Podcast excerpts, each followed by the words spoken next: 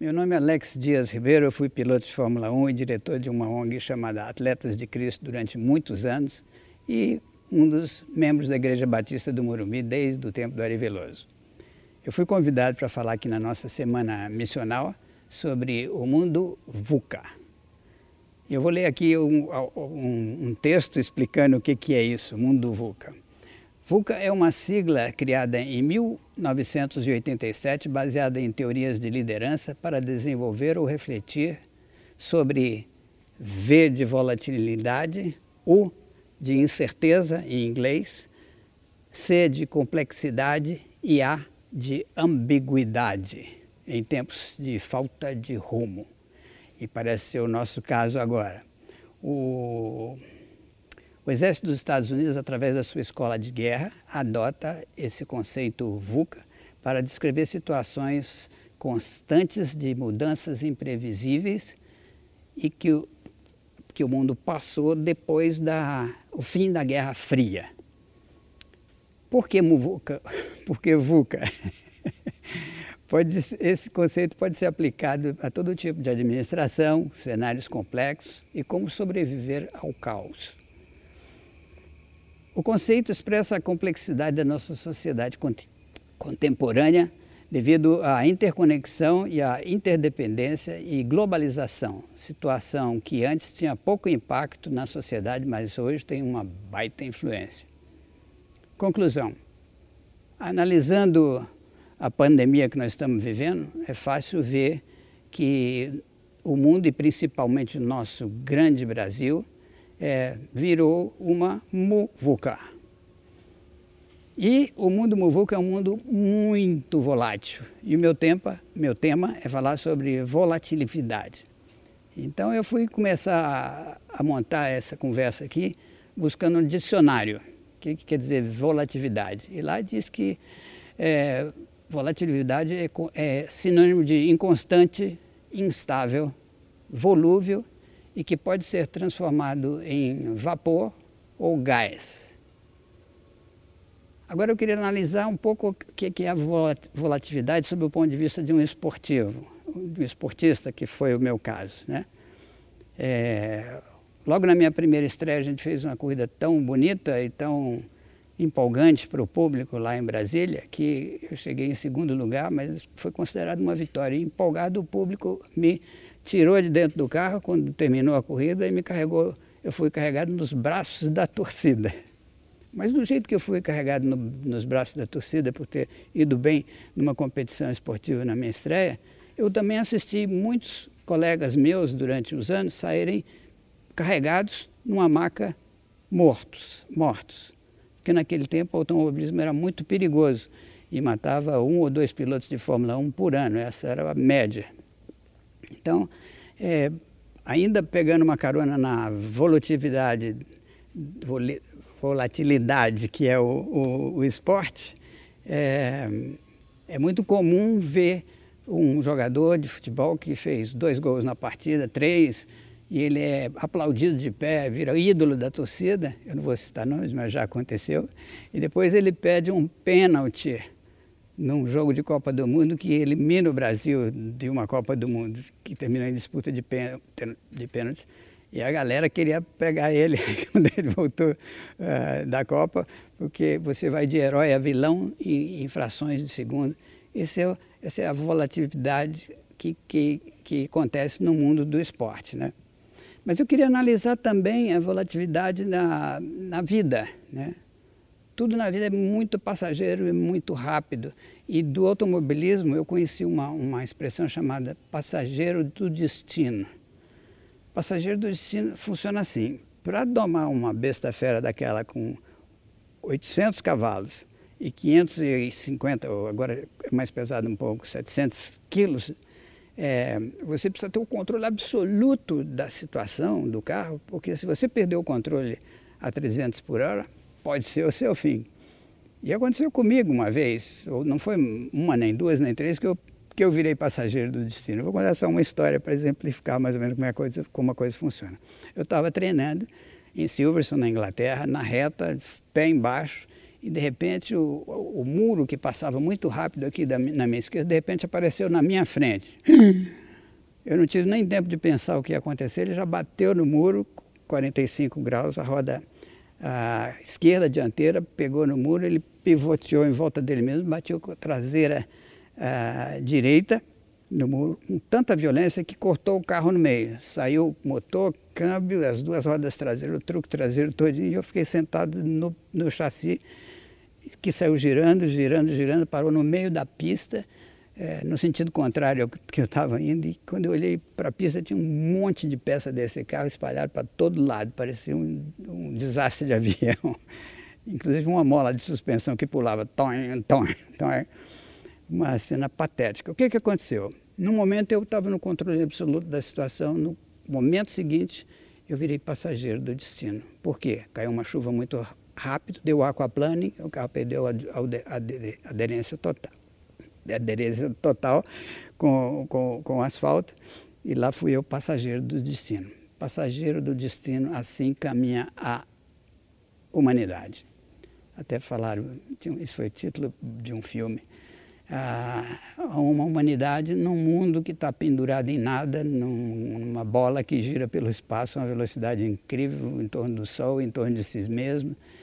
E, e é, um mundo perigoso, ele, ele não está preso nada, ele está soltinho no, no, no, espaço. Né? Então, basta um meteoro trombar com ela, com, com o planeta, que acontece o que já aconteceu, que eliminou os dinossauros, aquela era antiga, antes de antes de começar o livro de Gênesis. Né? A terra estava sem fome, vazia, era o caos total, provavelmente depois de um, de um cataclisma desse tipo. Né?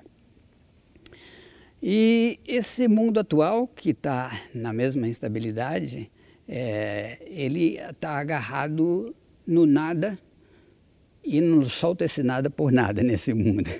É, ele vive tentando é, buscar uma proteção física, abrigo, abrigos físicos, abrigos uh, econômicos, busca segurança na economia, na sociedade, mas a gente pode olhar através da história que essa, esse equilíbrio no mundo nunca foi uma coisa muito estável. Né? Olhando para a era recente, nós passamos por um tempo de relativa estabilidade, é, desde 1945 que não tem uma grande guerra, como foi as duas que aconteceram no século passado. É, o mundo passou por uma, uma, um, tempos de uma abundância enorme na nossa geração, né? Mas bastou um vírus, um vírus miserável de pequeno, que você nem consegue ver ele, uh, que foi amplificado pelo medo, e o medo derrubou os mercados, uh, faliu empresas, provocou é, é, desemprego, provocou de, desespero na, na população e, e, e, bastou um vírus que de pequeno virou uma enorme besta apocalíptica, né? que nem o dragão do Godzilla, é, e revelou a nossa vulnerabilidade. É uma pandemia que não custa muito para virar um pandemônio. porque já está do jeitinho que o diabo gosta, na função dele de matar, roubar e destruir. É só você ligar a sua televisão no noticiário às oito da noite que você vai ver que é só desgraceira. E depois, no fim, eles vão dar lá uma notícia que salvaram o ursinho panda, ou desencalharam a baleia, que é para tirar o gosto amargo de tanta notícia ruim, porque o que dá ibope é desgraceira. Então, se o mundo era volátil em 1987, com essa pandemia, ele ficou mais volátil ainda. E a próxima normalidade, quando o mundo voltar à normalidade, essa normalidade não vai ser nada parecida com o que foi. Esse mundo jamais será o mesmo depois dessa pandemia. E isso gera, gera perguntas, perguntas é, que só se encontra, só encontram respostas na palavra de Deus. Né? De onde vem o nosso socorro? Em que, que nós vamos nos apoiar? Né? E a própria Bíblia responde lá no Salmo 121. O meu socorro vem de Deus que criou o céu e a terra. Criador do céu e da terra. Ele é o chefe, ele está em comando, ele está em controle da situação. E o nosso Deus, ao contrário do mundo volátil, não tem nada de volátil. A palavra de Deus nos diz que ele é a rocha, a nossa rocha eterna. Né? Isso está escrito lá em Isaías 26, 4 e em várias passagens da Bíblia. É, e nele não existe sombra de dúvida ou variação, conforme escrito lá em Timóteo. É, ele é constante na equação do nosso relacionamento com ele e nós somos a variável. Aí vem a pergunta: como é que eu chego nele, já que ele é tão grande, tão poderoso, que controla o mundo, que criou esse mundo todo? E a resposta vem da própria palavra de Deus. É Jesus Cristo, Filho de Deus, Deus encarnado num chassi humano, que vem com esse papo aí. Eu sou o caminho, a verdade e a vida. Ninguém vem ao Pai se não for por mim. E ele garante isso com a própria morte dele para perdoar os nossos pecados, para restabelecer a nossa condição de condenados à morte, é, que vem lá desde o Gênesis, quando o 01 e a 02 pisaram na bola e tomaram um cartão vermelho dizendo: é, Tu és pó e ao pó tornarás. Foi assim que a morte entrou no mundo, foi assim a sentença de morte. E nós todos, biologicamente, somos, somos descendentes desse casal aí.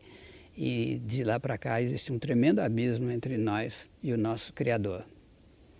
Então, nesse momento, é, Cristo está aí, ele já pagou o preço, ele já livrou a nossa cara para todos nós que já o recebemos como nosso Salvador e os que estão de fora, que estão a fim de seguir esse caminho, também são bem-vindos.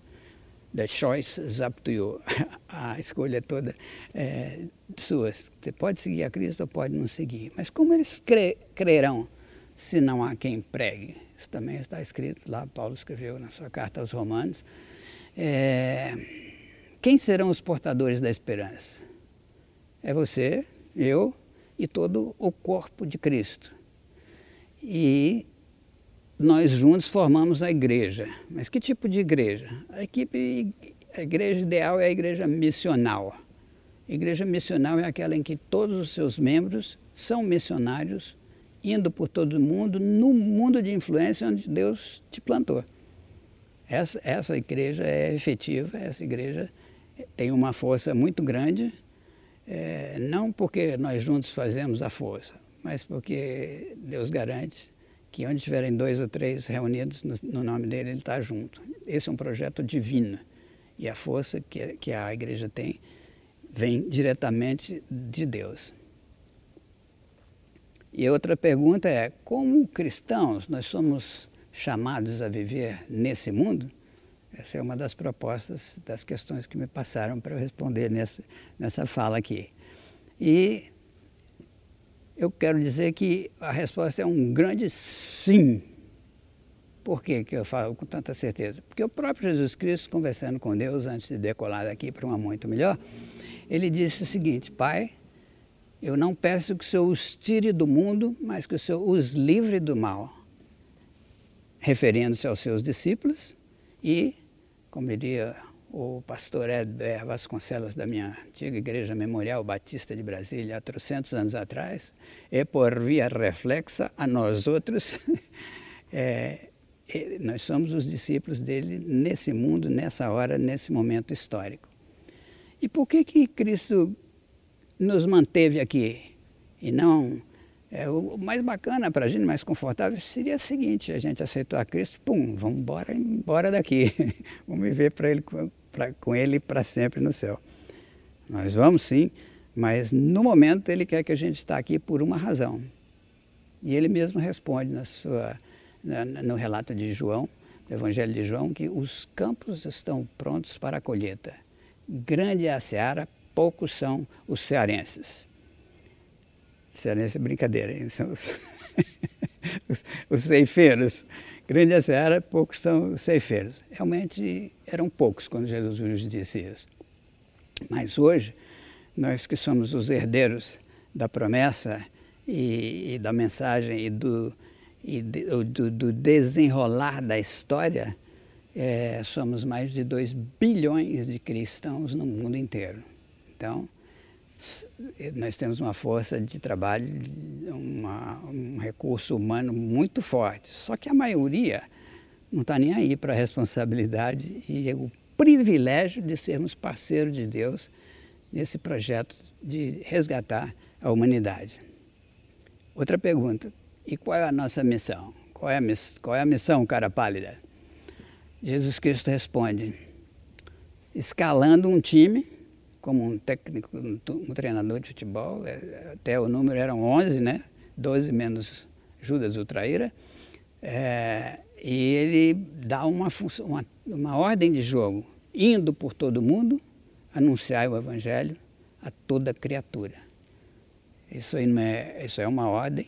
Se você quiser estar bem com o treinador, você tem que obedecer. É, e é um privilégio jogar nesse time. Né? Agora, a missão é impossível ou é possível? Essa é a grande questão que nós temos que nos perguntar. Eu diria que é uma missão impossível, humanamente falando. O que torna ela possível é que antes dessa ordem, indo por todo mundo anunciar o evangelho a toda criatura, fazer discípulos de todas as nações, batizando-os em nome do Pai, do Filho e do Espírito Santo, ensinando-os a guardar todas as coisas que eu vos tenho ordenado, ele disse uma coisa no verso anterior. Ele disse: Todo poder me foi dado no céu e na terra. Portanto, ide e anunciai o evangelho a toda criatura. O que, que houve aqui? Uma delegação de poder. Então, nós não estamos nessa parada sozinhos, não. Nós estamos no poder de Deus concedido a Jesus Cristo, que delegou para a gente. E como é que termina o papo? Aí ele termina já no fim da, do livro de João com E eis que estou convosco todos os dias até a consumação dos séculos. Ou seja, com o poder dele e com a presença dele junto com a gente, até a consumação dos séculos, a missão é plenamente possível. Outra pergunta: como formamos discípulos para que possamos ser enviados a esse mundo e proclamarmos a, a missão de Deus? E a resposta é simples: aqui é um bom senso. É conscientizando o povo de Cristo que Jesus delegou a função de proclamar o Evangelho a todos os seus discípulos em todas as, as gerações. Os discípulos da geração Atos dos Apóstolos e nós da geração atual. E essa conversa veio de geração em geração, passando de um para outro, porque a proclamação do Evangelho é o órgão reprodutor do corpo de Cristo na face da terra. E foi assim que de 11 discípulos assustados, nós hoje somos, teoricamente, 2 bilhões de cristãos no mundo inteiro. Juntos e unidos, isso, nós temos, isso é o que está faltando, é, nós formamos a igreja missional. Uma igreja onde cada um dos seus membros é um missionário atuando no mundo de influência onde Deus te plantou. Uma igreja que vai de encontro às necessidades do ser humano nesse mundo volátil, ou mundo VUCA, trazendo a mensagem da salvação, a segurança do nosso destino eterno e a proteção de Deus somada à sua promessa de dias muito melhores, não só aqui, mas por toda a eternidade. Para que isso aconteça, a igreja missional tem que extrapolar as quatro paredes da igreja, ela tem que ir para fora até mesmo porque a ordem de Jesus é ide. E infelizmente, muitas das vezes nós estamos trocando o ide por todo mundo pelo vinde à nossa paróquia. E a, a ordem continua sendo ide. Então nós temos que ir para fora, partir para cima do mundão, do mundão volátil. E para isso nós precisamos falar uma linguagem que o mundo entenda. Não adianta a gente ir lá para o mundo tentar falar para aquele cara que não sabe nada das coisas de Cristo, a linguagem que a gente fala dentro da igreja, porque o cara não vai entender nada. E para isso Deus criou as linguagens universais, como a arte, as artes gráficas, a música, né? É, o, e na nossa, mais recentemente, o esporte. O esporte é um meio de comunicação. Quando um cara corre 100 metros em menos de 10 segundos, todo mundo já entendeu a façanha. Né? Então nós temos essas, essas, essas três linguagens universais e agora Deus nos deu meios de comunicação ao alcance de todo simples mortal, através da internet, das redes sociais, Hoje a gente manda essa mensagem aqui e o irmão vai ouvir isso lá no Japão, ou na China, ou na Índia, é, quase que em tempo real. Isso é uma coisa que geração nenhuma teve antes da nossa. E nós precisamos ir por todo mundo sem ser do mundo. E aí o apóstolo Paulo dá um conselho muito bacana aqui para a gente. Ele diz que buscar as coisas que são do alto. Desculpa, é João que fala isso. Não, é Colossenses é Paulo, desculpa. É. Buscar as coisas que são do alto, onde Cristo está assentado à direita de Deus. Mantenha os seus pensamentos nas coisas de cima e não nas que são de baixo. Por quê? Porque esse mundo passa e com ele a sua cobiça. Mas aquele que faz a vontade de Deus permanece para sempre. Resumindo, diante de tudo que foi exposto aqui, nós somos a primeira geração a dispor dos recursos técnicos, humanos, econômicos e espirituais para concluir o ID por todo mundo na nossa geração. E com isso nós temos uma boa chance de entrar para a história até como uma geração apocalipse. Por que não? Né? Jesus disse que o dia que esse evangelho do reino for pregado para testemunha a todas as nações, virá o fim. O fim dessa era e o início de uma era fantástica, pilotada diretamente por Deus. Mas para isso a igreja tem que ser missional. E a igreja missional tem que ser flex, que nem a água que atua nos seus três estados, como sólido, quando, é, ela é gelo, no sentido uh, líquido, quando ela é água, e no vapor, ou gás, quando ela evapora e sobe até as nuvens e torna em, em forma de, de água num ciclo perfeito que se que se renova e, e mantém a umidade, mantém os seres vivos, todos, os seres vegetais e animais. Uma obra de engenharia fantástica que só podia ser craneada pelo próprio Deus. E qual o resultado final de tudo isso? Antes do resultado final, quer dizer, voltando à, à analogia com a água, a igreja também, ela pode funcionar no seu estado físico, modelo tradicional, com o templo, com a gente se vendo cara a cara, se abraçando no mundo físico, real, palpável. Ela, ela quando vai para o estado gasoso, é no, no, no sentido de que a comunicação hoje, tecnicamente, já é feita pelo espaço, através da, da, dos cultos virtuais, quando a igreja é virtual e agora a pandemia está nos ensinando uma lição muito legal sobre, sobre igreja virtual. E também que a água, no sentido espiritual, a, alma, a água é, ela é usada na Bíblia quando Jesus se refere a ela, né, eu sou a água viva, é a parte espiritual. E, e, aí sim, o resultado final é que um dia toda a terra será se encherá do conhecimento da glória de Deus como as águas cobrem o mar. É muito legal. Ela tem o formato esférico, grande parte, porque a água nivelou tudo por cima. Então ela é uma bola rodando aerodinamicamente perfeita, porque todos os vales e montanhas subversos foram nivelados por cima. E espiritualmente isso vai acontecer quando o reconhecimento da glória do Senhor, a terra se encher do, do reconhecimento da glória de Deus, ele vai, ela vai cobrir toda a terra. E aí Jesus vem e, diz aquela coisa maravilhosa, né? É, eu sou água viva. Aquele que beber da água da vida que eu lhe der, jamais terá sede.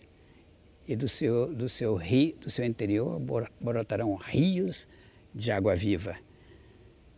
E isso é um negócio fantástico, isso é o que está para acontecer, isso é o norte. A raça humana caminha para esse dia e o nosso mundo instável e volátil ganha uma realidade que é uma proposta do outro mundo, que é a garantia de Deus que Ele vai finalmente dominar sobre toda a terra e nós vamos viver uma outra ordem mundial muito diferente dessa que nós estamos vivendo agora. E com isso eu termino a minha fala, pedindo a Deus que nos dê a sabedoria, o desejo, a paixão por pôr em prática essas palavras tão preciosas que Ele deixou, essas instruções que Ele nos deixou, usando os recursos que nós temos agora. Agora sim, nós podemos concluir a tarefa do ID por todo mundo na nossa geração. Esse é um baita desafio e é um desafio que eu quero propor a você que faz parte do time de Cristo, para que juntos nós possamos correr a carreira que nos está proposta, olhando para o autor e consumador da nossa fé e vemos com os nossos próprios dias um dia essa terra ser revestida do conhecimento da glória de Deus. Deus abençoe. Amém.